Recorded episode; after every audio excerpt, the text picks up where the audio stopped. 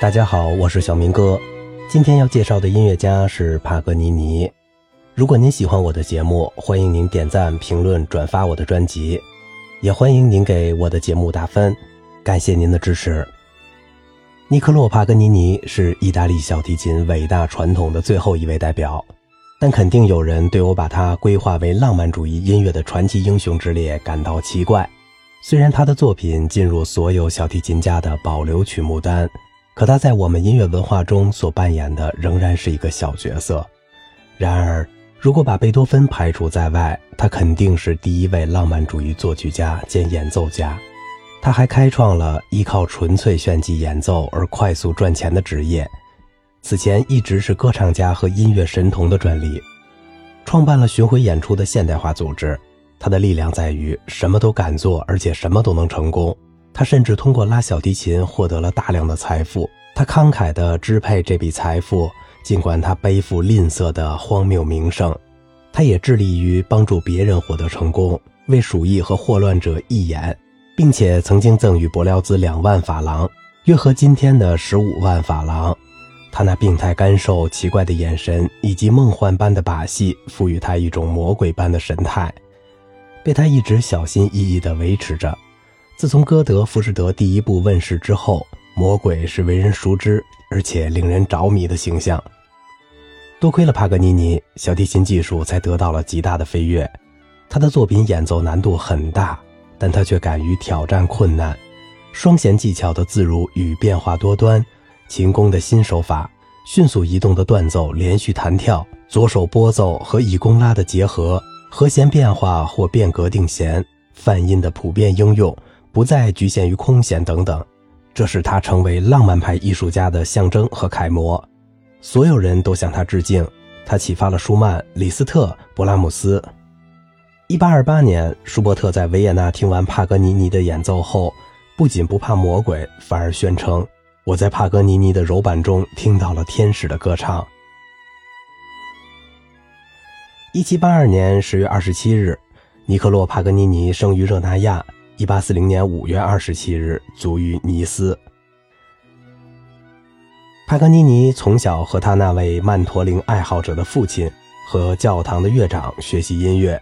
九岁开始当众演奏，他演奏自创的变奏曲《卡马尼奥拉歌》。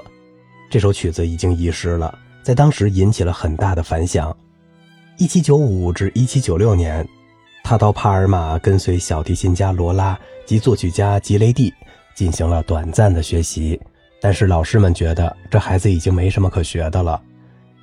一七九七至一七九八年，他首次举办了音乐巡回演出，首先和他父亲去伦巴第，然后和他的哥哥去卢卡、比萨、里沃纳和周边城市。他沉迷于赌博，为还债而不得不卖掉了小提琴。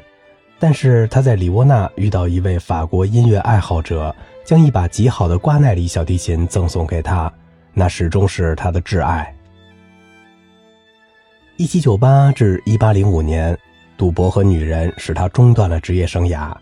一八零一年到一八零四年间，他和托斯卡纳的一个上层妇女同居，并潜心研究吉他。一八零五年，他重新开始意大利的巡回演出，并指挥拿破仑的妹妹卢卡与皮诺比翁的艾丽莎公主的私人音乐。一八二八至一八三四年，他在欧洲巡演并大获成功。他聚敛大量的财富，出资购买了位于帕尔马郊区的房产，即今天的盖奥纳别墅。一八二八年，舒伯特在维也纳观赏帕格尼尼指挥音乐。一八二九年，肖邦和舒曼分别参加了帕格尼尼在华沙和法兰克福举办的音乐会。一八三一年，伯辽兹和李斯特都曾参加过帕格尼尼在巴黎举办的音乐会。一八三六年，巴黎一家赌场帕格尼尼夜总会的破产使他损失了五万法郎。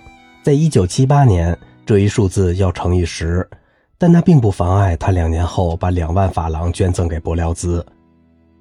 一八四零年，帕格尼尼在尼斯死于某种猴病。他和舞蹈家安东尼亚·比安凯在一八二六年生的儿子阿基利诺继承了大约两百万里拉，相当于今天的两千万重法郎的财产和几件非常珍贵的乐器。重法郎是法兰西第五共和国初期由戴高乐主持引入的新法郎，一新法郎兑换一百旧法郎，一九六零年初开始流通。热那亚市政府得到了他那把珍贵的瓜奈里小提琴，现在它仍被保存在市政宫里。帕格尼尼的主要作品有二十四首随想曲，全部为小提琴曲；三首协奏曲，多首变奏曲、热情奏鸣曲及其他几首小提琴奏鸣曲；十二首小提琴和吉他奏鸣曲，两首吉他奏鸣曲和两首吉他小奏鸣曲。一首弦乐四重奏，以及十四首为小提琴、中提琴、大提琴和吉他而作的四重奏。好了，今天的节目就到这里啦，我是小明哥，感谢您的耐心陪伴。